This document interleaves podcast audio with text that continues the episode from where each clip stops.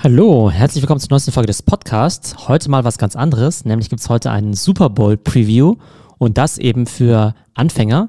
Das ist eben auch ein Ausschnitt aus meiner Clubhouse-Session von gestern. Ich habe es genannt Super Bowl für Dummies. Das heißt, ähm, jetzt gibt es ja immer ganz viele Leute, die eben vor dem Super Bowl zum ersten Mal eben NFL schauen. Und da habe ich mich eben mit meinem alten Freund und Kollegen, dem Stefan, eben zusammengesetzt, der ein totaler NFL-Profi ist.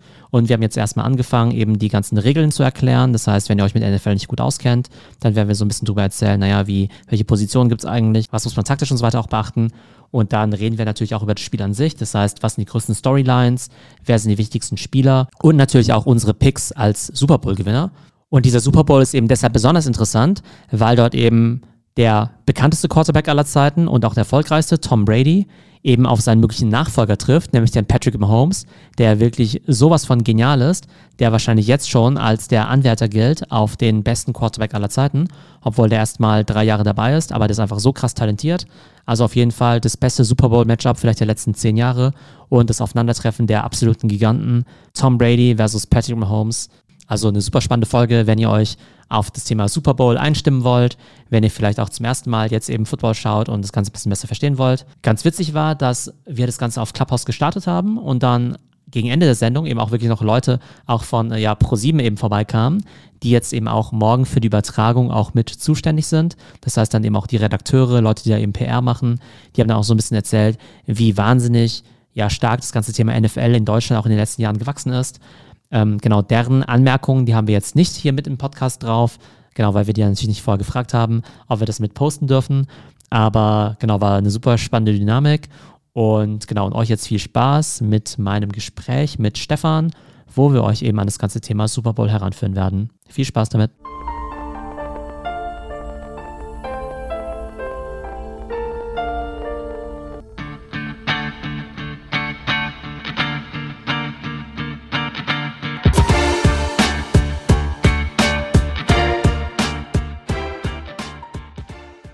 Jetzt wollten wir ja quasi noch, äh, wir hatten ja vorher im Chat geschrieben, dass wir mal versuchen wollen, in drei Minuten die Regeln zu erklären. Ich weiß nicht, ob das ja. möglich ist. Also einerseits das wollen wir das natürlich hin. so machen, dass äh, die Leute dem folgen können. Also unser Ziel ist ja, mhm. A, dass ihr so ein bisschen vielleicht jetzt schon mitbekommen habt, warum das Ganze eigentlich total spannend ist. Und dass, wenn ihr morgen vielleicht zum ersten Mal beim Super Bowl einschaltet, ihr vielleicht mit diesen ganzen Begriffen und so ein bisschen was anfangen könnt. Und auf der anderen Seite ja. wollen wir natürlich auch nicht jetzt die Leute jetzt total langweilen, die sich da so ein bisschen schon ein bisschen auskennen. Also werden wir mal unser Bestes mal versuchen. Ähm, mhm. Ich fange mal an. Also, also Stefan okay. kennt sich da hundertmal besser aus als ich. Deshalb erzähle ich es jetzt sozusagen erst erstmal so mehr aus der Line oder aus der Dummy-Version, ja, weil ich da tatsächlich jetzt äh, mich jetzt auch gar nicht mega gut auskenne, zumindest so technisch. Ich versuche es erstmal, dann kann Stefan ja ergänzen. Jo. Also, ne, prinzipiell geht es ja immer darum, diesen, äh, ne, diesen, diesen Football da in diese Endzone zu bringen. Ne? Und ähm, ihr kennt ja diesen Quarterback, das ist ja dieser Mensch, der meistens eben den Ball wirft und meistens ja auch der große Star ist. Und du hast ja zwei Möglichkeiten, in diese Endzone zu kommen. Du kannst entweder ja irgendwie quasi der Quarterback wirft und irgendjemand fängt den halt, meistens der sogenannte Wide Receiver. Ähm, das ist einfach eine Position von dem Typen, der eben die Bälle fängt. Ähm, oder meistens, oder man kann mit dem Ball in die Endzone rennen und das ist dann eben der Running Back. Und in beiden Fällen kriegst du dann eben sechs Punkte für so einen sogenannten Touchdown. Und wenn du das quasi gemacht hast, ne, diese sechs Punkte, dann hast du eben nochmal ein sogenanntes Field Goal, wo du dann eben nochmal quasi äh, durch diese zwei Stangen quasi schießen musst aus einer gewissen Entfernung. Und dann kriegst du eben nochmal einen extra Punkt. Ähm, das heißt, du hast in der Regel dann eben sieben Punkte, wenn du einmal so einen Touchdown machst. Ähm, wenn du es nicht ganz mhm. bis in die Endzone schaffst, ähm, äh, genau, und es ist halt so, dass dieses Spielfeld ja 100 Yards, also grob, also 90 Meter, aber sagen wir mal grob 100 Meter lang ist. Und du musst halt versuchen, halt irgendwie diese ganzen 100 Yards eben zu äh, überbrücken. Und das schaffst du natürlich jetzt nicht in einem Spielzug, sondern du hast eigentlich immer vier Spielzüge, um sozusagen um, um 10 Yards nach vorne zu kommen. Das sind sogenannte Downs. Also erster Versuch, zweiter Versuch, dritter Versuch, vierter Versuch. Und wenn du es in vier Versuchen nicht geschafft hast, diese zehn Yards zu erreichen, dann quasi musst du den Ball wegkicken, die andere Mannschaft kriegt den Ball. Wenn du es aber schaffst, diese zehn, diese zehn Yards zu erreichen, dann fängst du quasi dann eben an der Stelle an und hast wieder vier neue Versuche so gesehen. Und das heißt, es ist nicht so wie beim Fußball, wo man die ganze Zeit irgendwie so den Ball irgendwie so ein bisschen so hin und her kicken kann und auf Zeit spielen kann, sondern du hast halt eine bestimmte Anzahl an Versuchen und musst dann halt wie nach vorne kommen. Und das ist halt auch das Spannende dran, dass halt ähm, im Prinzip jedes Mal zu versuchen, diese 10 Yards zu ergattern, ist halt quasi wie so ein Tor zu schießen. Beim Fußball ist ja so, dass ja manchmal überhaupt nichts passiert. Das Ganze geht 0-0 aus oder irgendwie 1-0 oder so. Und im Prinzip finde ich das beim Football, auch wenn das Endziel natürlich ist, diese sieben Punkte oder diesen Touchdown zu erreichen, ähm, diese Zwischenziele schon mal total spannend sind, schafft man es eben so, diese zehn Yards zu ergattern, damit man überhaupt weiter den Ball behalten darf. Und wenn man dann zum Beispiel sieht, okay, ich bin in der Nähe von der Endzone, schaffe aber nicht ganz den Touchdown, dann hat man noch die Möglichkeit, einfach den Ball mit so einem sogenannten Field Goal dann eben zu kicken aus einer größeren Entfernung. Aber das ist dann eben nur drei Punkte wert. Das heißt, wenn du halt ja. den Ball hast, dann hast du eigentlich drei Outcomes, die es theoretisch geben könnte. Du schaffst den Touchdown mit sechs Punkten plus ein Extrapunkt. Du kickst das Field Goal, eben drei Punkte. Oder du hast noch nicht mal in die Nähe von dieser Endzone geschafft und musst quasi den Ball an das andere Team kicken. Und ähm, die haben danach den Ball und du hast keine Punkte gemacht. Ja, da gibt es natürlich weitere Punkte wie Interception, äh, Safety und so weiter, aber das sind alles Detailthemen, die man da sozusagen gar nicht so genau wissen muss. Aber ich vergleiche das Sport, äh, den Sport halt lieber einmal mit Schach als mit Fußball, weil ich glaube, es ist eher Schach-like Football, weil es sehr um Raumgewinn geht und um Strategie. Ne? Also zum Beispiel hat der Quarterback, den du gerade schon erwähnst, der hat ja äh, ungefähr 50 Spielzüge auf seinem Arm immer draufstehen. Der hat einen Sleeve an auf dem Arm, da stehen die Spielzüge klein drauf, das sind 50 oder 100 Stück. Und das ganze Team kennt jeden Spielzug in- und auswendig. Das heißt, wenn der sagt 22 right, left, sling, lot, dann weiß halt jeder Spieler im Team, was er zu tun hat und wo er hinlaufen muss. Und das ist halt sehr komplex und sowas kannst du nur schaffen, wenn du wirklich jahrelang auch miteinander gespielt hast.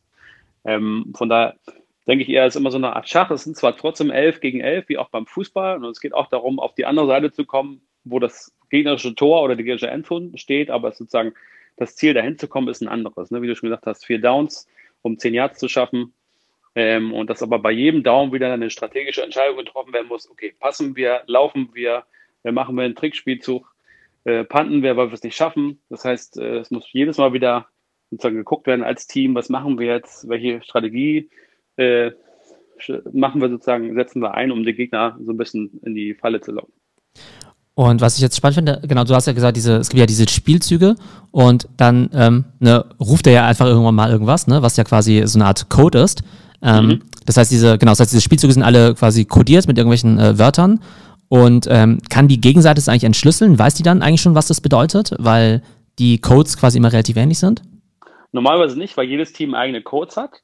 Und das wäre ja blöd, wenn sozusagen äh, die Teams Standard diese Codes nehmen würden und jedes andere Team wüsste, okay, wenn er jetzt sagt 718, das ist der Pass über links, ähm, dann würde jede Defense ja lachen und genau die Spielzüge wissen. Von da sieht man auch im Fernsehen, wenn man die Coaches zum Beispiel sieht, die halten sich immer so ein Papier ähm, vors Gesicht, damit die Gegenseite von oben, die haben nämlich so Spielbeobachter oben sitzen, nicht sehen kann, was der Coach dem Team gerade angesagt hat, weil der Coach ist nämlich per Funk mit dem Quarterback verbunden im Helm und kann dem Code, kann dem Codec sagen, okay, du spielst jetzt bitte äh, Spielzug 3 auf der Liste. Und das soll natürlich der Gegner nicht mitkriegen, deswegen sieht man auch immer die Coaches immer mit so einem Blatt Papier vorm Gesicht. Aber mittlerweile tragen sie ja Mundschutz, das heißt, man sieht es ähnlich, was sie genau sagen, aber selbst mit Mundschutz haben sie noch dieses Papier vor, der, vor dem Gesicht und versuchen, den Spielzug heimlich zu halten. Und ähm, wird dann sozusagen, aber die Offensive entscheidet die sich halt einfach so für einen gewissen Spielzug und sagt, okay, jetzt sollte ich mal irgendwie Spielzug 15 ausprobieren? Oder hat es auch was damit zu tun, wie die Defense in der Formation steht? Und wenn ja, wie beobachtet man das? Also dann gibt es dann, ne, es gibt ja immer diesen Offensive Coordinator, also gibt es da quasi mhm. jemanden von der Tribüne, der vielleicht sozusagen die Defensive irgendwie ausspäht und dann erst ziemlich spontan sagt, Spielzug 15? Oder ist es eigentlich unabhängig davon, was die Defense macht? Nee, das ist äh, sehr wichtig, was die Defense macht. Wie gesagt, es sitzt oben jemand im Stadion, der das Spiel von oben beobachtet vom Team und der ist per Funk verbunden mit dem Trainer und der Trainer ist wiederum verbunden mit dem, äh, mit dem Quarterback auf dem Spielfeld. Und der von oben kann natürlich besser sehen, wie die Defense sich hinstellt, aber auch der Quarterback, der erfahrene Quarterback sieht selber, wenn sich die Defense irgendwie anders hinstellt oder bewegt, um zu blitzen. Also ein Blitz ist zum Beispiel, wenn alle äh, vier Leute gleichzeitig auf den Quarterback zurennen, um ihn zu tackeln. Und das sowas sieht der Quarterback vorher, wenn er erfahren ist. Und das heißt, er kann selber auch äh, Spielzüge umstellen, sagen, okay, nee, das spielen wir jetzt nicht, weil die wollen gerade auf mich losrennen, deswegen spiele ich jetzt einen Trickzug, um die zu überlisten. Und das kann der Quarterback dann auch selber entscheiden. Zum Beispiel so ein Quarterback wie Tom Brady, ähm, der ist so, der gibt eigentlich, der nimmt kaum Befehle von außen an, sondern der ist so erfahren und kennt sich mit so vielen Spielzügen aus, dass er relativ viel selber managt und auch kaum noch äh, Entscheidungen von oben braucht. Also. Aber der würde dann aber trotzdem einfach ähm, dann einfach seinen eigenen Spielzug, also schon den einstudierten Spielzug ansagen, aber halt sozusagen ohne Weisung von oben? Oder improvisieren die manchmal auch total irgendwelche Spielzüge?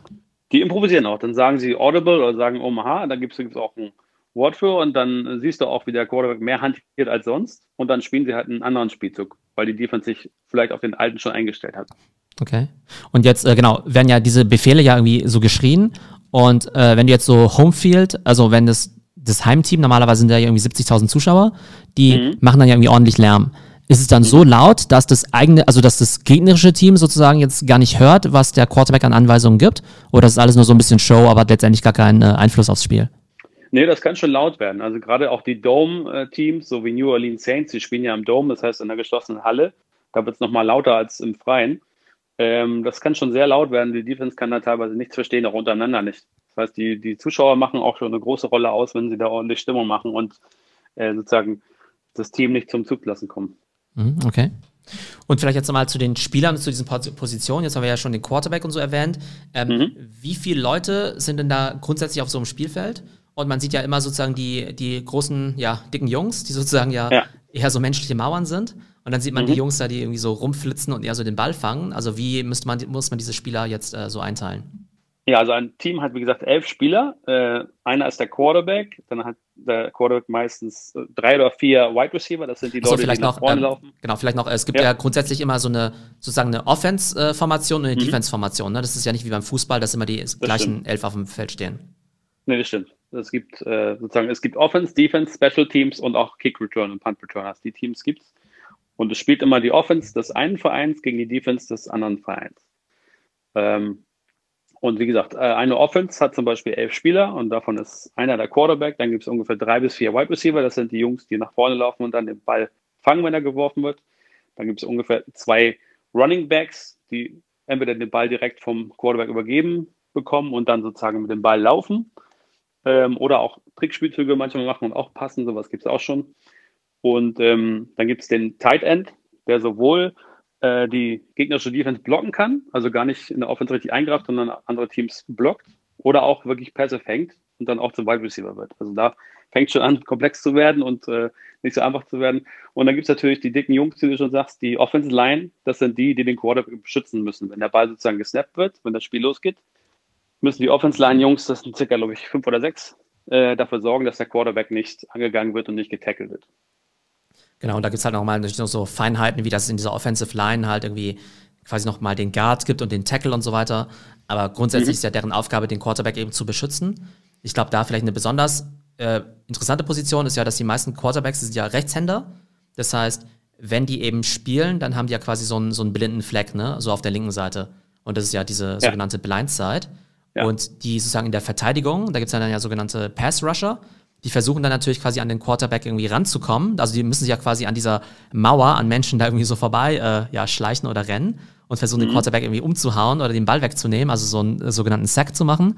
Und ähm, genau, und nehmen wir an, du wärst jetzt der Quarterback und ich bin jetzt in deinem Team und ich bin dieser mhm. Left Tackle, dann wäre ja mein Job sozusagen dafür zu sorgen, dass äh, du nicht irgendwie einfach in deinem toten Winkel quasi angegriffen wirst und ich muss dir mhm. quasi den Rücken frei halten vor diesen äh, Pass-Rushern, oder? Genau. Und du darfst auch nicht die Defense äh, am Trikot ziehen oder halten, sondern du darfst nur sozusagen die wegpushen und wegdrücken. Das ist ganz wichtig. Oft sieht man ja also Flaggen, gelbe Flaggen über das Spielfeld ähm, geworfen von den Chiris. Das ist immer dann, wenn die Offense oder Defense einen Fehler macht. Und in dem Fall ist es so, wenn zum Beispiel du deinen Quarterback beschützen möchtest, aber der Gegner rennt an dir vorbei und du hältst ihn nochmal fest oder so, dann ist das ein Foul, weil du darfst ihn nicht festhalten. Du darfst ihn nur wegdrücken ähm, du darfst aber nichts machen, was irgendwie greift oder den, den zurückhält, sozusagen, dass du dich da festreißen kannst. Mhm. Und wenn du jetzt sagen würdest, die Relevanz von, also wir reden jetzt erstmal, erstmal nur viel über Offense natürlich, dann kommen wir gleich noch zur Defense. Mhm. Aber wir haben jetzt ja gesagt, okay, diese, in der Offense, klar ist der Quarterback so der wichtigste Spieler. Was wären denn so danach die, ja, zwei, drei wichtigsten Positionen? Also für mich nach dem Quarterback ist das Wichtigste der Running Back weil viele Spiele werden über den Running Back getrieben. Das ist die einfachste Art, äh, Grund, äh, sozusagen Raumgewinn zu schaffen. Und äh, es gibt auch so eine Art, ähm, ja, Bundesliga-Manager nennt man das im Fußball. Es gibt Fantasy-Football-Runde ähm, beim Fußball. Und die wertvollsten Spieler sind da immer die Running Backs. Das heißt, die, die den Ball sofort vom Quarterback in die Hand gesteckt kriegen und damit loslaufen. Und ähm, die guten Running Backs sind halt auch sehr gut bezahlt in der NFL und die sorgen am meisten für Raumgewinn. So, danach würde ich sagen, kommt auch gleich der Wide Receiver. Das ist der für die Pässe. Ähm, passen ist natürlich schwieriger als mit dem Ball laufen, deswegen findet Passing, ich sag mal, seltener statt als Running Game. wobei das Running Game natürlich auch schwieriger ist, weil die Leute natürlich sofort da sind und sich tackeln wollen. Ähm, aber so ist, glaube ich, so die Hierarchie: Quarterback, Running Back, Wide Receiver und dann gibt es noch den Tight End, der ja auch Bälle fangen kann. Ähm, genau, das sind so die, offensive, die offensiven Waffen, die man hat. Und bei diesen, ähm, bei dieser Offensive Line, also die, die den Quarterback beschützen, ähm, würdest du dann sagen, dass dieser ja, Left Tackle, also der, der dann zum Beispiel den Quarterback noch am meisten beschützen muss, ist es dann der mhm. wichtigste dort oder ähm, sind die alle gleich wichtig? Naja, ich glaube, die sind alle gleich wichtig, weil sie als Mauer quasi fungieren. Wenn die nicht alle äh, richtig arbeiten, ähm, hat der Quarterback keine Chance. Zum Beispiel der Center, der ja den Ball snappt, also der direkt äh, vor dem Quarterback steht und den Ball meistens in die Hände des Quarterbacks gibt. Wenn der nicht funktioniert, dann kann ja die Defense direkt in der Mitte durchlaufen und den Quarterback tackeln. Also dann sieht es ganz schlecht aus für den Quarterback. Von daher würde ich die alle als sehr gleichberechtigt aussehen. Du hast zwar schon das erwähnt, dass natürlich diese Blindzeit immer sehr gefährlich ist für den Quarterback, aber auch darauf werden die Quarterbacks natürlich trainiert, dass sie immer mit dem Augenwinkel so ein bisschen gucken, wer kommt denn da von links oder von rechts gerade und kann ich dem irgendwie nochmal ausweichen. Hm, okay. Und sozusagen auf der, genau, die Defense will vielleicht ein bisschen kürzer machen, aber da ist ja mhm. wahrscheinlich dann so, dass ähm, Genau, dass ähm, du ja Leute haben musst, also dass du quasi halt auch diese sozusagen äh, die Leute haben möchtest, die quasi die Mauer quasi stürmen, also die an den Quarterback rankommen. Ja. Also, also erstmal die, die sozusagen jetzt da vorne stehen und quasi halt äh, gegen diese Offensive Line halt auch dagegen drücken, also tendenziell auch eher so diese dicken Jungs. Ähm, mhm. Dann gibt's ja die Leute, die halt quasi diese Pass-Rusher, die halt auch direkt ähm, an den Quarterback dann auch ran wollen. Ähm, und dann gibt es natürlich noch die Jungs eher so weiter hinten, diese Cornerbacks oder sowas, ähm, mhm. die halt eher sozusagen den Pass eben eher verhindern wollen. Das heißt, die sorgen ja dafür, dass der Wide Receiver jetzt diese Pässe nicht fangen kann. Genau, also auf der Offensive Line, sozusagen, die steht direkt der Defensive Line gegenüber und das ist immer das Getümmel, was es am Anfang gibt. Äh, die versuchen natürlich direkt alle zum Callback zu kommen. Und ähm, du hast schon gesagt, die Defensive Backs sind dafür da, diesen Pass Rush zu machen ähm, und stehen sozusagen ein bisschen hinterversetzt hinter der Defense Line und versuchen da um äh, die Offensive Line rumzulaufen. Und dann gibt es die Cornerbacks, wie gesagt, die bei den Wide Receivers stehen, auch an der Linie. Man stehen ja alle an derselben Linie, wenn es losgeht. Äh, und die stehen bei den Wide Receivers ganz außen links und rechts. Das sind die Cornerbacks und die passen darauf auf, dass der Wide Receiver keinen Ball bekommt. Die müssen ihm also hinterherlaufen. Ähm, das ist relativ schwierig, weil wer schon mal so einen echten Footballhelm auf dem Kopf gehabt hat, der weiß, dass das gar nicht so einfach ist, da die Orientierung zu behalten, wo jetzt links, rechts ist, wo der Ball kommt, wo der Gegner ist. Von daher, das sieht immer so einfach aus, den abzuschütteln im Fernsehen, aber das ist ein harter Job, da wirklich dran zu bleiben äh, bei dem Wide Receiver, dass er den Ball nicht kriegt. Und dann gibt es noch die Safeties, die ganz hinten stehen in der Abwehr, das ist sozusagen der Libero, wenn gar nichts mehr geht und wenn sozusagen der Pass schon geworfen wurde und der gefangen wurde, dann sind die Safeties noch da ganz am Ende, die versuchen, den den Angreifer zu stoppen, dass er nicht in die Endzone läuft. Und ähm, jetzt haben wir ja vorhin gesagt, es gibt ja diesen Salary Cap, also dieses äh, begrenzte Gehaltsvolumen, äh, das du ausgeben kannst. Äh, und dann gibt es ja sozusagen ja in echt ja die General Manager, die halt diese Teams zusammenstellen müssen. Aber natürlich auch bei diesem Fantasy Football, was ja extrem beliebt ist. Ähm, genau, muss man sich mhm. ja quasi auch mit seinem Budget quasi den Kader optimal zusammenstellen. Ähm, was macht denn mehr Sinn? Würdest du sagen, das Spiel ist so krass von Offense geprägt, dass du eigentlich dein ganzes Geld eher in die Offense stecken solltest und Defense eher so ein bisschen, naja, so, ja gut, machen wir auch noch, aber da stecken wir keine krassen Ressourcen rein? Oder gibt es gerade in der Defense auch bestimmte Positionen, wo du sagst, Mensch, ähm, da brauchen wir auch schon so, da gibt es auch richtige Stars, die da wirklich auch einen Unterschied ausmachen können und nicht einfach nur mhm. irgendwelche Jungs, die sich da ins Getümmel stürzen. Na, es gibt ja den Spruch, Offense wins Games, Defense wins Championships und da ist relativ viel dran. Zum Beispiel jetzt im Super Bowl morgen äh, spielen ja auch die Buccaneers gegen die äh, Chiefs. Und es ist so, dass die Chiefs eine deutlich bessere Defense haben als die Buccaneers. Offensmäßig sind beide Teams stark, gerade auch die Quarterbacks, aber wenn man die von der Defense her beurteilen müsste, sind die Chiefs deutlich besser und haben auch die deutlich besseren Einzelspieler an der Defense. Ähm, von daher, das könnte den ausschlaggebenden Faktor morgen geben. Und ähm, ich würde trotzdem aber natürlich auf die Offense setzen, weil natürlich Football eher ein Punktespiel ist. Das heißt, du versuchst Scoring zu machen und dann würde ich das, meiste Geld oder das meiste Budget wirklich in die Offense geben. Ich würde aber einen Key stellen, zum Beispiel die Defense Backs, das sind ja die Passwasher, das sind die wichtigsten Stellen. Wenn du da jemanden dir Gutes einkaufen kannst, dann hast du schon ein gutes Spiel. Also es gibt zum Beispiel bei den Chiefs, ist das der, der Honey Badger, der Mathieu. Ähm, das ist im Moment so der Pro Bowl-Spieler. Also Pro Bowl ist der sozusagen das Spiel, was am Ende der Saison stattfindet, wo die besten Spieler der Saison nochmal zusammenkommen und sich gegenseitig abfeuern. Ähm, und der ist dieses Jahr auch wieder nominiert worden, dieser Mathieu, und äh, der ist wirklich sehr gut daran. Der hat einen Instinkt dafür, wo der Ball hinkommt. Und ähm, deswegen, wenn du so einen Spieler in der Defense hast, der sozusagen das Spiel vorher schon ahnen kann, was da vorne stattfindet von der Offense, dann hast du natürlich auch gewonnen in der Defense. Genau, das ist dann halt der, der halt äh, öfter auch mal diese Bälle quasi vom Quarterback abfängt, also die sogenannten Interceptions. Und das ist ja immer mhm. das Coole beim Football, ne? Also entweder, also das ist ja eh schon krass, wenn du so einen Ball einfach fangen kannst, weil dann gehört quasi der Defense jetzt der Ball. Ähm, und am besten ist halt natürlich der sogenannte Pick Six. Das heißt, du machst den Pick, du klaust quasi den Ball und rennst sofort damit in die Endzone. Da machen sie manchmal so diese krassen Läufe über so 50, 60 Meter, äh, wenn sie den Ball eben abfangen. Und dann rechnet natürlich sozusagen die Offense, muss dann ja plötzlich verteidigen, weil plötzlich die ja. Defense den Ball hat. Und dann rennt irgendwie 60 Meter da irgendwie äh, in die Endzone rein zum Touchdown. Das ist natürlich immer mega spektakulär. Also das mhm. sind schon äh, coole Plays immer. Ja, und viele Super Bowls wurden zum Beispiel auch auf der Defense-Seite entschieden. Ne? Wer sich da noch erinnern kann, die, die Seahawks haben gegen die äh, Patriots, glaube ich, den Super Bowl gespielt. Ich weiß nicht mehr, welches Jahr es war. Und es war, ich glaube, einer der letzten Spielzüge in den letzten zwei Minuten. Ähm, die Seahawks hätten den Ball laufen lassen können mit ihrem besten Running Back, der wirklich ein Top Running Back war damals, Marshall Lynch. Äh, die Seahawks hatten sich aber damals entschieden zu passen. Und genau bei diesem letzten Spielzug wurde der, der Pass sozusagen intercepted, also wurde abgefangen. Und die Seahawks haben verloren und die, die ähm, Patriots sind Super Bowl-Sieger geworden. Also Defense wins Championship, da ist sehr viel dran. Was halt auch noch total interessant ist, ist für mich beim Football so dieses ganze Drumherum, weil halt einzelne Entscheidungen echt einen mega Unterschied machen können. Äh, ein Beispiel. Nehmen wir an, du bist jetzt relativ nah in der Endzone und dann haben wir ja gesagt, du hast ja eigentlich vier Versuche, um entweder den Touchdown zu werfen oder zumindest neue vier Versuche zu bekommen. Und dann gibt es halt öfter dieses, und dann ist es ja meistens so, du hast ja irgendwie Versuch eins, sagen wir mal, nach dem ersten Versuch hast du irgendwie ein Yard geschafft. Nach dem zweiten hast du nochmal drei Yards geschafft und normalerweise willst du ja beim dritten Versuch eigentlich schon deine neuen, ja, deine neuen Downs eben kriegen, deine neuen Versuche. Und meistens ist es so, dass wenn du es nach dem dritten immer noch nicht geschafft hast, du hast ja den, dann den vierten Versuch, aber dann hast du ein Problem, du kannst es eben nochmal versuchen, aber wenn du es dann eben nicht schaffst, dann übernimmt quasi die Defense dort den Ball, wo du quasi das eben versucht hast. Das heißt, wenn du jetzt an deiner eigenen 30 Jahre, in deiner eigenen Hälfte stehst und eben beim vierten Versuch dann es eben nicht schaffst, quasi diese 10 Yards äh, in Summe zu erreichen, dann übernimmt quasi die andere Mannschaft ganz nah an deinem Tor sozusagen in deiner Endzone eben den Ball und das Risiko wird natürlich nicht eingehen. Und deshalb kickst du halt den Ball halt weg mit diesen Punts. Und dann stellen sich aber manchmal halt so Entscheidungen, wo halt nicht ganz klar ist, Mensch, ähm, jetzt ist vierter Versuch, wir müssen nur noch ein oder zwei Yards gehen. Gehe ich jetzt das Risiko ein, äh, zu sagen, okay, ähm, ja, ähm, also ein Yard ist ja jetzt nicht so viel. Wenn es nicht klappt, ist halt echt scheiße, weil die anderen dann so eine gute Feldposition haben. Aber wenn ich ja gewinnen will, dann muss ich halt auch mal diese Risiken eingehen. Und das ist halt irgendwie ganz spannend, weil dann manchmal äh, die Entscheidungen so oder so getroffen werden und dann wird halt danach irgendwie noch äh, wochenlang irgendwie diskutiert, ob das die richtige Entscheidung war. Ähm, genau. Und normalerweise ist es so, dass die guten Mannschaften halt relativ äh, selbstbewusst sind und sagen, Mensch, äh, vierter Versuch äh, und wir müssen noch drei Yards schaffen, aber wir haben ja eine gute Mannschaft, das schaffen wir irgendwie schon. Und die sind dann eher mutig. Und der Mut wird, wenn du gut bist, in der Regel auch belohnt. Und viele Teams sind dann einfach zu feige und sagen, Mensch, das trauen wir uns irgendwie nicht zu, wir kicken den Ball irgendwie weg.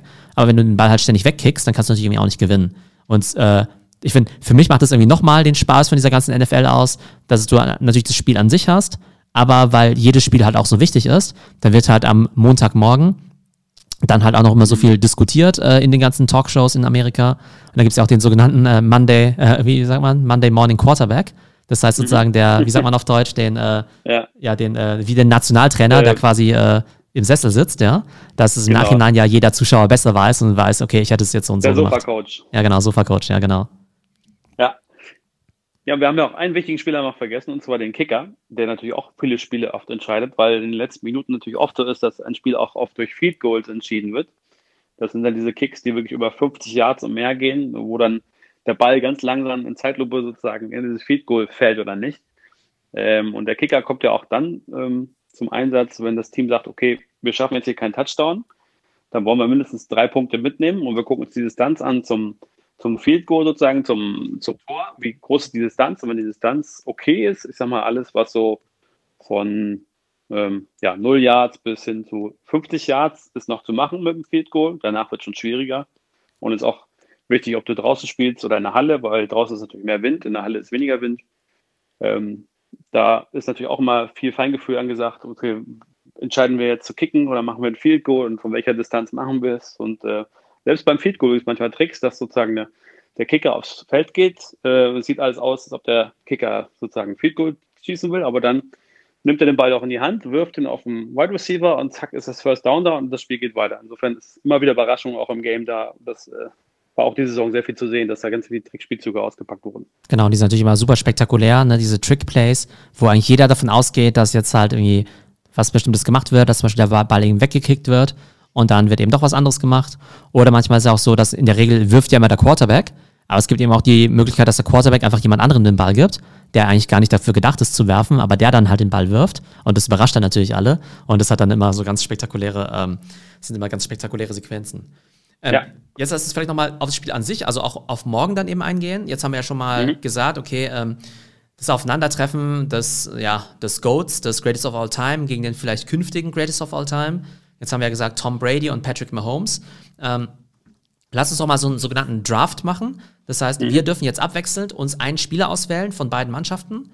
Und wir sagen ja. einfach mal kurz, wie die Typen heißen, welche Positionen sie spielen und weshalb wir glauben, dass sie ganz gut sind weil so mhm. dann wahrscheinlich auch die Zuhörer dem so ein bisschen folgen können und vielleicht dann morgen sagen können, wenn ein Spiel, ah ja Mensch, äh, der Stefan, den, der hat den doch an Nummer 1 oder Nummer 2 gewählt, äh, der sagt mir irgendwas mhm. und ich weiß, was okay. dessen äh, Stärken und Schwächen sind. Ne? Ja. Genau, also jeder darf einen, einen nehmen ähm, und ähm, ja. genau äh, sozusagen äh, von der Reihenfolge her und wir dürfen sozusagen aus beiden äh, Mannschaften wählen. Ähm, dann fangen wir an. Genau, genau, dann fange ich einfach mal an. Also ich nehme an Platz 1 den äh, Patrick Mahomes, äh, Quarterback von den Kansas City Chiefs. Easy Pick. Easy Pick. Aktuell schon der beste Spieler der NFL, wir haben drüber gesprochen. Ähm, und vielleicht jetzt schon der Mensch mit dem größten Potenzial, ja, um der Beste eben aller Zeiten zu werden. Also ganz, ganz klare Sache für mich. Oder würdest du sagen, du würdest da doch jemand anderen an Platz 1 nehmen? Nee, es ist, glaube ich, schon der entscheidendste Spieler in dem ganzen Game. Würde ich auch auf Platz 1 setzen, ja. Super, dann bist du jetzt ja dran. Ja, Platz 2, äh, es ist ja ein Go-Duell. Insofern Young Goat versus Old Goat. Das ist natürlich Tom Brady, äh, der 43-jährige Quarterback, ähm, der von New England kam und jetzt mit Tampa Bay im Super Bowl steht. Das ist natürlich die zweitwichtigste Figur auf dem Spielfeld. Wenn er ein souveränes Spiel liefert und äh, von der Offense Line gut abgeschirmt wird, dann kann er sogar das Spiel für sich entscheiden. Ähm, obwohl natürlich das Team der Chiefs eigentlich deutlich stärker ist, aber wenn Brady ein gutes Spiel spielt, gerade in den letzten zwei bis vier Minuten hat er immer seine Highlights, dann äh, kann er auch den Super Bowl schaffen. Aber also hat er noch was drauf oder ist er so äh, irgendwie washed up, wie man ja so schön sagt äh, im Englischen, ähm, dass nee, der, der vielleicht nur noch so ein, so ein Schatten seiner selbst ist? Der ist wirklich heiß, der will es ja auch seinem Ex-Verein, den Patriots, zeigen. Ähm, der Grund, warum sozusagen Tom Brady bei den Buccaneers gelandet ist, ist ja auch, dass ähm, damals äh, es Gerüchte gab, dass ähm, der Bill Belichick, also der Trainer von den Patriots, wo Tom Brady früher war, dass er den Brady wegtraden wollte, bevor er zu alt wird sozusagen und, und nicht mehr spielen kann oder auch retired, wollte er den teuer wegtraden und einen, einen jungen Quarterback holen. Und das hat der Brady natürlich mitbekommen. Ähm, und dann wollte er so ein bisschen eins auswischen dem alten Verein, hat einfach gesagt, okay Leute, ich höre auf, ich gehe zum neuen Verein, ich bin eh ablösefrei, ich kann machen, was ich will.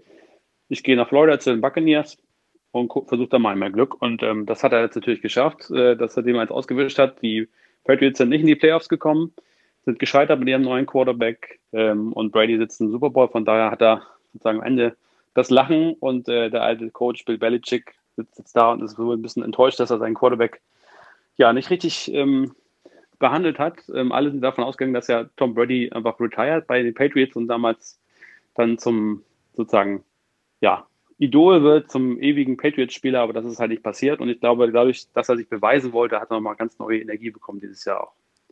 Genau, vielleicht noch kurz zum Brady. Also es ist natürlich unbestritten, wie erfolgreich und wie gut der ist. Ähm, der ist aber doch relativ kontrovers in den USA. Einerseits, weil halt viele diese New England Patriots nicht mögen. Ähm, und dann ist natürlich der Tom Brady halt auch so ein Typ, der sieht so relativ gut aus, ist ja auch mit der Giselle Bündchen verheiratet, dem brasilianischen Supermodel, ist natürlich irgendwie super reich und erfolgreich. Ähm, das heißt, da gibt es natürlich einerseits viel Neid und auf der anderen Seite waren eigentlich immer Leute der Meinung, dass er diesen GOAT-Titel eigentlich nur wegen seiner Erfolge verdient hat, aber nicht wegen seiner Leistung. Dass es eigentlich immer. Leute gab, die talentierter waren. Jetzt ein Peyton Manning oder ein Aaron Rodgers und so weiter. Und dann sagen eben auch manche, naja, der Tom Brady war zum gewissen Grad so ein sogenannter System Quarterback, der eben immer sehr viel von diesem System der New England Patriots ähm, profitiert hat. Und System Quarterback ist so eine Art Schimpfwort, weil damit ja impliziert wird, dass im Prinzip jeder Depp in diesem System erfolgreich sein könnte. Ähm, wo vielleicht ein bisschen was dran war, weil New England wirklich eine sehr gute Mannschaft war, eine Dynasty über mhm. viele ja, Jahre, sogar fast Jahrzehnte. Und auf der anderen Seite sieht man jetzt ja, dass er jetzt ja auch in so einem neuen System jetzt eben sehr, sehr gut klarkommt. Ähm, genau, aber da gibt es halt so eine gewisse Kontroverse immer um diesen Tom Brady. Ähm, auch, äh, was mir im äh, Gedächtnis geblieben ist, ist, dass der ja auch mit Donald Trump befreundet ist oder war.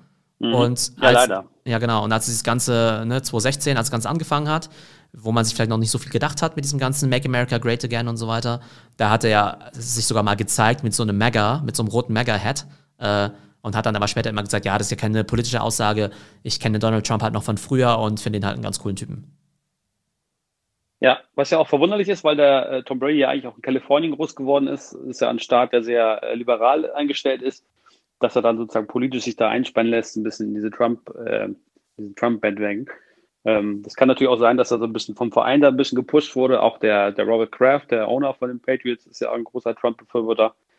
Dass er ein bisschen sich dadurch wehren konnte, aber trotzdem ist es natürlich äh, ein Armutszeugnis, wenn so ein, ja, ein Superstar sich politisch da ähm, einfach so einfach in einen Karren spannen lässt, genau. Genau. Und vielleicht eine letzte Anekdote noch zu Tom Brady, jetzt eher eine positive. Also, dass er mit 43 überhaupt noch diese Leistung bringen kann, ist ja sensationell.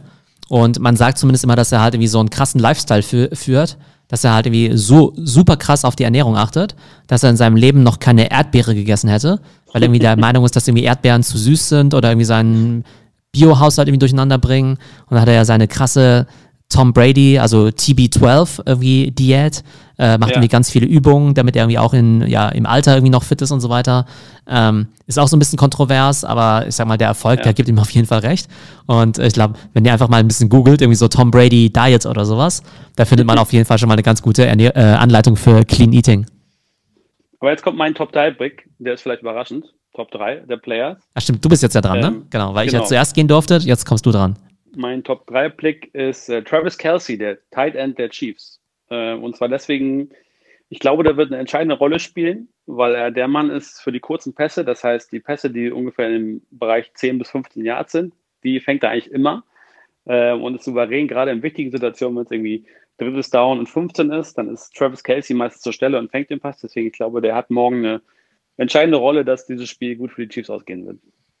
Genau, also genau, das bei den Chiefs und das eben dieser Tight End. Manche glauben auch, dass es vielleicht auch der Goat Tight End ist, ja, also vielleicht der Beste auf seiner Position irgendwann, ähm, weil der einfach eine super starke Leistung hinlegt, obwohl er jetzt im, sozusagen erst in der Mitte seiner Karriere ist. Und du hast ja vorhin gesagt, dass dieser Tight End ja in der Regel zwei äh, Funktionen hat. Einmal, also eher so diese blockende Funktion, ähm, also fast so wie die äh, dicken Jungs, oder eben Bälle zu fangen. Und da ist er ja ganz klar eigentlich ähm, so ein Monster, ja, weil er einfach so groß und stark ist, äh, wie die dicken Jungs, aber fast so schnell ist und agil wie die äh, Wide Receiver und dadurch eigentlich fast ja. jeden Ball bekommt und du eigentlich fast keine Chance hast, den äh, am Fang zu hindern. Ja, und auf der anderen Seite bei den Buccaneers gibt es auch einen interessanten äh, Tight und zwar den Rob, Rob Gronkowski. Das ist ja der Tight der Kumpel von Brady, den äh, Brady auch von den Patriots damals mitgeholt hat nach, nach Tampa Bay der war zwar schon retired, also er hat schon gesagt, ich hänge meine Karriere den Nagel und spiele keinen Football mehr, sondern nur noch Golf. Aber da hat Brady mal kurz angerufen und gesagt, hier, äh, Gronk, hast du nicht Bock, äh, in Florida Football zu spielen mit mir zusammen? Und hat gesagt, ja, komm, ich mache nochmal eine Season und äh, seitdem spielt ähm, Rob Gronkowski wieder bei den Buccaneers. Und ähm, ja, von der Leistung dieses Jahr bin ich ein bisschen enttäuscht gewesen. Er war nicht so stark wie zum Beispiel so Kelsey oder so andere Tight Ends, aber er spielt zumindest auf der Brady-Seite wieder und ist natürlich auch ähm, ja, ein wichtiger Vertrauensfaktor im Spiel, wenn Brady dann in die Offense auch spielt. Genau, jetzt haben wir ja schon, jetzt, jetzt bin ich ja dran im Draft, ne? Ja. Also ich habe die Nummer ja. 1 gewählt, du hast 2 und 3 gewählt. Bis mhm. jetzt haben wir quasi an Nummer 1 einen Kansas City Chief, an Nummer 2 einen Tampa Bay Spieler, Tom Brady, an Platz 3 mhm. den Travis Kelsey von Kansas City. Jetzt bin ich dran mit Position 4 und da würde ich auch jo. jemanden von Kansas City nehmen, nämlich mhm. den Tyreek Hill. Und das, der ist eben Wide Receiver bei Kansas City. Und das ist wahrscheinlich so der, der schnellste Mann, man sagt ja immer so, the fastest man on earth. Also der mhm. schnellste Wide Receiver, den es überhaupt gibt. Der ist unfassbar schnell. Ähm, dem, dem, kannst du den Ball einfach in die Hand geben und der rennt dann irgendwie sofort irgendwie 90 Yards übers Feld. Oder wenn du halt einen Ball wirfst, dann muss der Patrick Mahomes den Ball einfach nur irgendwo quasi in die gegnerische Endzone werfen. Und der, ne, und dieser Terry Kill, der ne, gewinnt dann sofort irgendwie 20 Yards irgendwie äh, Abstand auf seinen Verteidiger und schüttelt die sofort ab. Das heißt, haben die Verteidiger meistens keine Chance, wenn sie jetzt nicht zufällig doppeln oder so. Und das ist halt das Krasse an den äh, Kansas City Chiefs, dass sie halt diesen äh, schnellsten Wide Receiver haben, der halt eher so diese langen Bälle fängt, also manchmal auch so 30, 40, 50 Yard Touchdown-Bomben eben fängt, wo einfach der Quarterback mhm. krass weit wirft. Und sozusagen im ja, nahen Bereich eher, so diese ja, 5 bis 15 Yards, haben sie dann halt auch den Travis Kelsey, der halt dort auch noch der Beste ist. Und deshalb sagt man eigentlich, dass die Kansas City Offense eigentlich fast unstoppable ist, weil sie den besten Quarterback haben, dann vielleicht den besten äh, Tight End aller Zeiten und eben auch noch den schnellsten Wide Receiver aller Zeiten, also echt äh, unstoppable. Ähm, genau, und deshalb haben wir jetzt sozusagen bei den Top 4 Spielern ja schon mal drei Chiefs, was ja schon mal ganz ordentlich mhm. aussieht. Mhm. Ja, du hast noch Nummer 5 jetzt. Ach stimmt, den habe ich jetzt auch noch. Ähm, wen wähle ich denn jetzt da? Ähm, gut, ich bin natürlich für Kansas City, ja. jetzt muss ich ja schauen, inwiefern da ich, ich, da jetzt irgendwie objektiv bin oder mh, hm, sagen wir es mal so, ich, ich gehe jetzt gar nicht auf einen bestimmten Spieler unbedingt, aber wir haben ja vorhin über diese über diese ähm, Pass-Rusher ja gesprochen, ja. Und jetzt wissen wir ja, die mhm. Offense von Kansas City ist ja irgendwie unstoppable. Ähm, die haben aber ein Problem, dass ihre ganze Offensive Line, also die Jungs, die eigentlich Patrick Mahomes beschützen sollen, dass die eigentlich alle verletzt sind. Und das heißt, da mhm. sind jetzt alles nur noch so ähm, sozusagen Reservisten irgendwie am, am Werk und das im mhm. wichtigsten Spiel des Jahres. Das heißt, man könnte sagen, dass das große Duell dann halt ist, einerseits die Pass-Rusher von den Buccaneers, die auch sehr, sehr gut sind. Also da gibt es welche, die heißen, einer heißt, einer heißt irgendwie wie JPP, Jason Pierre-Paul, glaube ich, der andere heißt ja, irgendwie Shaq genau. Barrett, ähm, versus die Reservisten äh, von Kansas City. Also dieses Modell, äh, Duell wird quasi darüber entscheiden, äh, ob der Patrick Mahomes beschützt wird. Falls die Reservisten den Patrick Mahomes beschützen können, dann ist Game Over. Dann ist Kansas mhm. City absolut, absolutely unstoppable. Ähm, mhm. Wenn aber die Reservisten einfach nicht so gut eingespielt sind und es eben zulassen, dass eben die Pass-Rusher von Tampa Bay jetzt eben diese Sacks dann eben auch einsacken äh, auf den Patrick ja. Mahomes und viel Druck machen können, das ist wahrscheinlich die einzige Chance, wie überhaupt ähm, Tampa Bay gewinnen kann. Wie siehst du ja, das? Wo, wobei man sagen muss, dass ähm, Mahomes einer der besten Quarterbacks ist, wenn es darum geht, aus der Pocket auszuweichen. Also die Pocket ist der Bereich, der sozusagen geschützt wird von der Offense-Line, wenn das Spiel losgeht, dass der Quarterback da in Ruhe sich umsetzen, umsehen kann und gucken kann, was man dem Ball macht. Wenn aber dann doch sozusagen Passwasher auf ihn zukommt, dann ist Mahomes einer der besten Quarterbacks, der mit der Situation umgehen kann, der gucken kann, wo kann ich hinrennen, laufe ich selber, äh, passe ich nochmal schnell einen Pass zwischendurch. Und da ist Patrick Mahomes wirklich 1A, dass er diesen, äh, diesen Pass ausweichen kann. Von da ähm, bin ich da sehr zuversichtlich, dass das besser für die Chiefs ausgehen wird. Dieses, auch wenn die Offensive Line ein bisschen sozusagen minimal dezimiert ist bei den Chiefs, äh, weil Mahomes einfach so gut äh, adjustieren kann bei den Games. Genau, und das ist eben eine Sache, die der Tom Brady eben nicht machen kann. Einmal, weil er eben alt ist, aber auch einfach ein ganz anderer Spieler ist.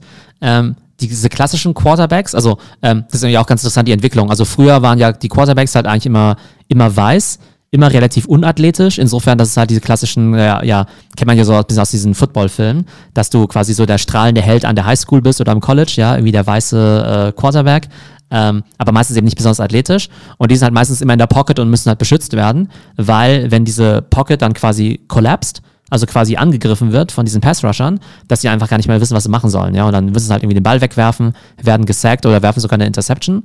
Und in, letzter, in den letzten Jahren ist es dann so, dass es eben einerseits auch mehr farbige Quarterbacks gibt, von denen eben Patrick Mahomes einer ist. Also quasi neue, neue Generation. Also früher waren alle, die besten Quarterbacks alle weiß. Irgendwie Tom Brady, Peyton Manning, Aaron Rodgers.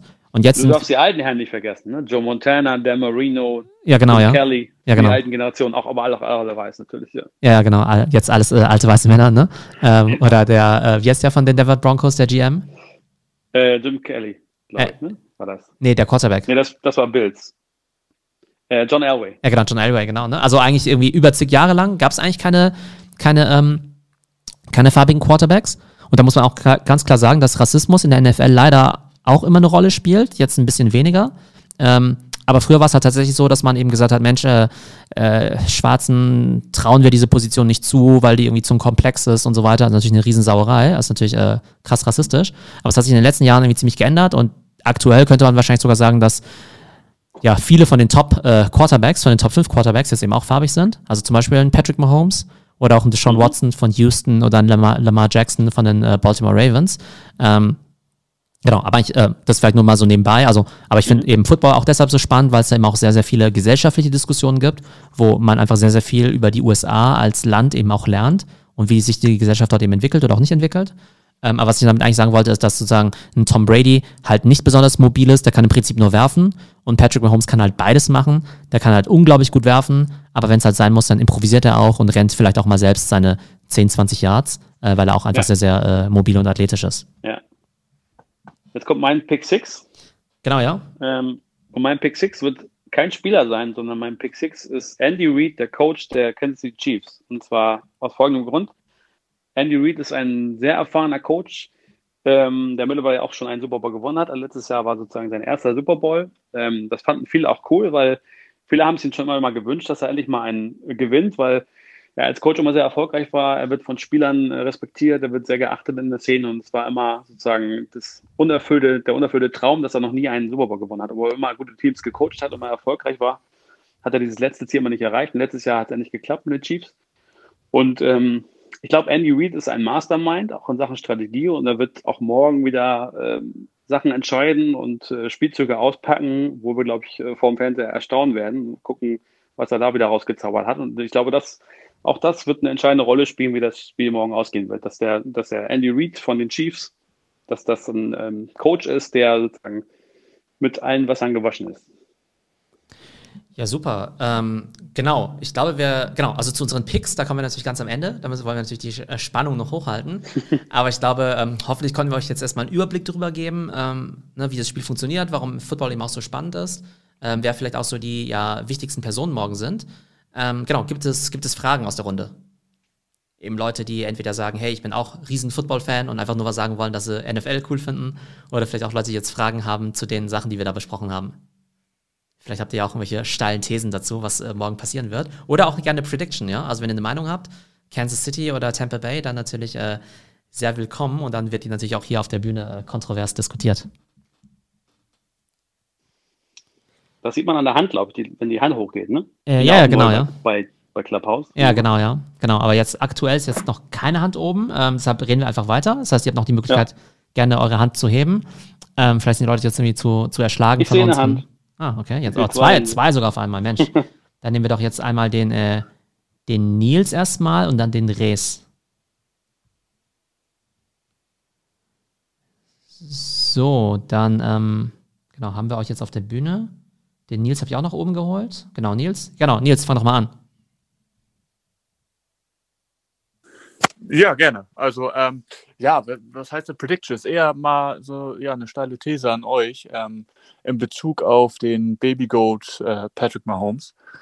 Ähm, steht außer Frage, dass der Typ extrem talentiert ist. Ähm, aber wenn man sich jetzt äh, ein bisschen auskennt und so den Super Bowl vom letzten Jahr anguckt und das Quarterback-Ranking von ihm sieht, was äh, unter ferner Liefen war in dem Spiel, was mit der starken Defense, wie ähm, ja, die Buccaneers gegen die Packers gespielt haben, glaubt ihr, dass es da irgendwie ja, mit reinspielen könnte, dass äh, Patrick Mahomes gar nicht so gut aussehen könnte, wie er aussehen kann?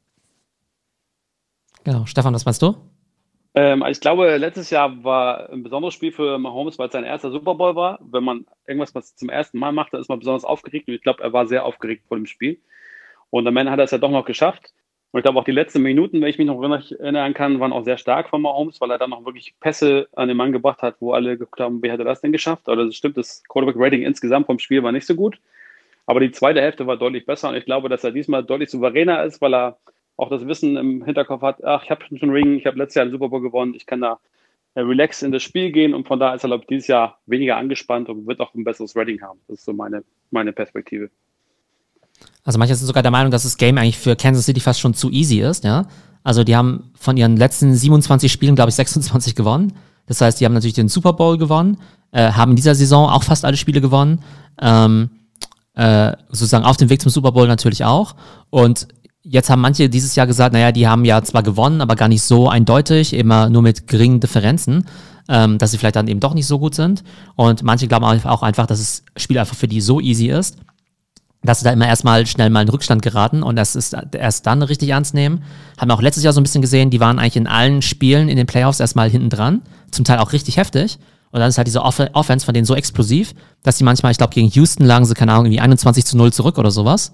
Und irgendwie zehn Minuten später lagen sie irgendwie 28 zu 21 vorne, weil die ja. einfach so krass viele Touchdowns am Stück werfen können, wenn dann eben Mahomes auf äh, Terry Kill und Travis Kelsey und so weiter werfen. Aber du hast auf jeden Fall recht, Nils. Ähm, Mahomes hat auch im Super Bowl letztes Jahr eben auch zwei Interceptions geworfen, sogar in der zweiten Hälfte noch. Und es war schon ein ziemlich enges Ding, aber es war halt auch das Faszinierende am Football, dass halt irgendwie am Ende er den einen wichtigen Pass dann eben auch gemacht hat. Und dann ist er eben auf dem Weg zum Goat. Und, äh, ne, und, wenn das eben, und wenn der Pass dann eben nicht ankommt, dann ist er eben auch ein Goat, aber sozusagen die, die Ziege sozusagen, also sozusagen der Sündenbock eher. das heißt, äh, so zwischen Greatest of All Time und Sündenbock äh, liegen dann in der NFL manchmal nur manche Inches und deshalb ist es eben auch so spannend. Und für den Gold brauchen wir natürlich noch fünf Super Bowl-Ringe danach. Ne? Insofern, ähm, ich glaube, wir hypen ihn gerade so ein bisschen zu viel vielleicht. Brady hat natürlich äh, ein paar mehr Ringe am Finger schon. Also für den Gold ist noch ein weiter Weg, aber er hat natürlich die Voraussetzungen auf jeden Fall. Ja, es ist natürlich, was, was ihr sagt, dass das im Football alles passieren kann. Ähm, äh, ich selber persönlich habe jahrelang gespielt hier in Deutschland und ähm, ich kann das nur unterschreiben, dass äh, dieses ist zu einfach für die, weil die jetzt 26 Spiele gewonnen haben. Wenn ich zurückdenke an Tom Brady mit den New England Patriots, die eine perfekte Saison gespielt haben, Playoffs alles weggekloppt haben und dann gegen einen Eli Manning, der eine sehr durchwachsene Saison gespielt hat, dann den Super Bowl verlieren. Mhm. Also um, um auf das Thema Prediction zu kommen, ähm, ich selber als äh, großer Einzelspieler-Fan und auch Tom Brady-Fan glaube, das wird morgen eine große Überraschung geben auf Seiten der Buccaneers-Defense, dass die das ja. Spiel entscheiden werden. Okay, also du, du sagst, äh, dein Pick ist äh, Buccaneers. Ja. Okay, gibt es uns noch einen Score? Oh, Score, das wird ein ganz knappes Ding und ich könnte sogar vermuten, dass es in die Overtime geht. Also ich glaube, zum Spielende wird es 24-24 stehen und äh, die Bucks machen es dann äh, mit einem Touchdown im ersten Drive von der Overtime. Ah, okay. Spannender, ja, cool. Spannender, spannender Pick auf jeden Fall. Ähm, also manche glauben ja eigentlich immer, dass der große Vorteil von Kansas City ist, dass die ja so gut in Offense sind, dass sie gar quasi 30 Punkte im Schlaf machen und dass du dann halt auf jeden Fall mehr als 30 Punkte irgendwie auch brauchst. Und das Interessante ist dann halt, dass es halt dein Spiel halt zum Teil ziemlich manipuliert, dass du vielleicht in Situationen, wo du normalerweise auch mal ein Field Goal, Field Goal nehmen würdest für drei Punkte, dass du dann sagst, ja scheiße, aber gegen äh, äh, die Chiefs können wir uns das nicht erlauben, weil die ja ständig nur Touchdowns machen. Also müssen wir jetzt quasi auch versuchen, auf Touchdowns zu gehen und mehr Risiko gehen. Und wenn du halt nicht wirklich so gut bist, dann kann es natürlich auch gerne mal schief gehen. Und das finde ich einfach so ganz, ganz spannend. Also die, da gibt es ja auch immer die tollsten Wetten, ja auch im, im Football, Over und Under, ja. wie viele Punkte werden in Summe erzielt. Aber bei den Chiefs, also ich glaube, die machen ja. fast in jedem Spiel äh, über 30 Punkte. Von daher wäre das schon eine Meisterleistung der Defense. Oder Mahomes muss einen schlechten Tag haben, um die Chiefs unter 30 Punkten zu halten. Eine alte, oder beides, genau. Eine alte Regel ist ja auch, gib niemals Tom Brady den Ball, wenn noch eineinhalb Minuten auf der Uhr sind. Das ist so die alte Regel, weil der kann alles machen in eineinhalb Minuten. Äh, deswegen ist er auch der GOAT.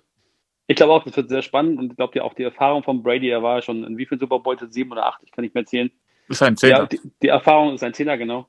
Die Erfahrung wird äh, auf jeden Fall ähm, auch auf Seiten von Brady sein. Aber vielleicht mal, um mal kurz zu resümieren, wir haben unseren Draft gesagt und haben wir ja gesagt, äh, Nummer eins äh, Mahomes, Chiefs, Nummer zwei Brady, äh, Buccaneers, drei und vier, dann eben schon Kelsey und Hill bei, äh, bei mhm. den Chiefs. Ähm, ich weiß nicht, hatten wir noch eine Nummer fünf überhaupt? Fünf war doch bei dir. Ah ja, stimmt, ähm, dieses Thema Offensive Line versus äh, Defense von Buccaneers, genau. also so, sozusagen ja. un unklar. Ähm, und, sechs war Andy Reid. Und sechs war der Coach, ja. Also das hört sich ja relativ unausgeglichen an eigentlich, ne? Also wann kommt da überhaupt mal, da sind ja in den Top 6 jetzt nicht so viele Bugs irgendwie am Start. Ähm, heißt es jetzt auch, dass die, dass die Chiefs dann auch gewinnen müssen?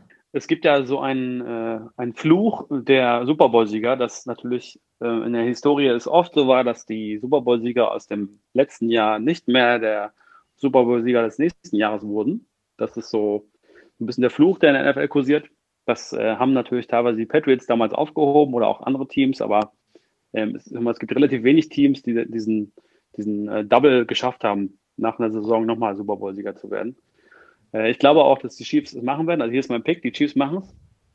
Ähm, ich glaube, es liegt daran, dass Tom Brady wird ein gutes Spiel spielen, aber dass die Defense der Bucks wird diese Offense von der Chiefs nicht standhalten können. Deswegen wird es auch ein High-Scoring-Game, also die Chiefs werden es machen. Und das Spannende, finde ich aber für mich die Frage ist, äh, die Chiefs werden gewinnen. Und das Spannende ist, wird Brady weitermachen oder wird er retiren? Das ist für mich die spannendste Frage überhaupt morgen. Okay, aber zu wie viel Prozent bist du dir sicher, dass die Chiefs gewinnen? Ähm, ich sag mal 70 Prozent. Genau, mein Pick sind auf jeden Fall auch die Chiefs. Also ich bin für die, weil ich die natürlich cool finde. Glaube auch, dass die objektiv einfach besser sind. Und wenn da morgen nicht ganz äh, was Fieses schief geht, was natürlich immer passieren kann, also es kann sein, dass irgendwie am ersten Play äh, Patrick Mahomes sich das Kreuzband reißt, ja, was wir natürlich nicht wissen äh, wollen, ne? Oder dass irgendwie der Kelsey sich verletzt oder sowas in der Hand. Das kann alles sein. Aber wenn das Spiel normal läuft, denke ich, sind die Chiefs auf jeden Fall besser. Jetzt habt ihr ja gesagt, naja, ein enges Game. Ich kann mir auch vorstellen, dass die Chiefs einfach in einem Blowout gewinnen, ja. Das passiert manchmal auch in so einem Super Bowl. Man denkt zwar immer, die besten Teams spielen gegeneinander und dann muss es ja irgendwie eng zugehen. Es gibt aber manchmal auch Super Bowls, die werden mit 20 oder 30 Punkten Vorsprung äh, entschieden. Das ist dann natürlich für den Zuschauer jetzt äh, nicht ganz so toll.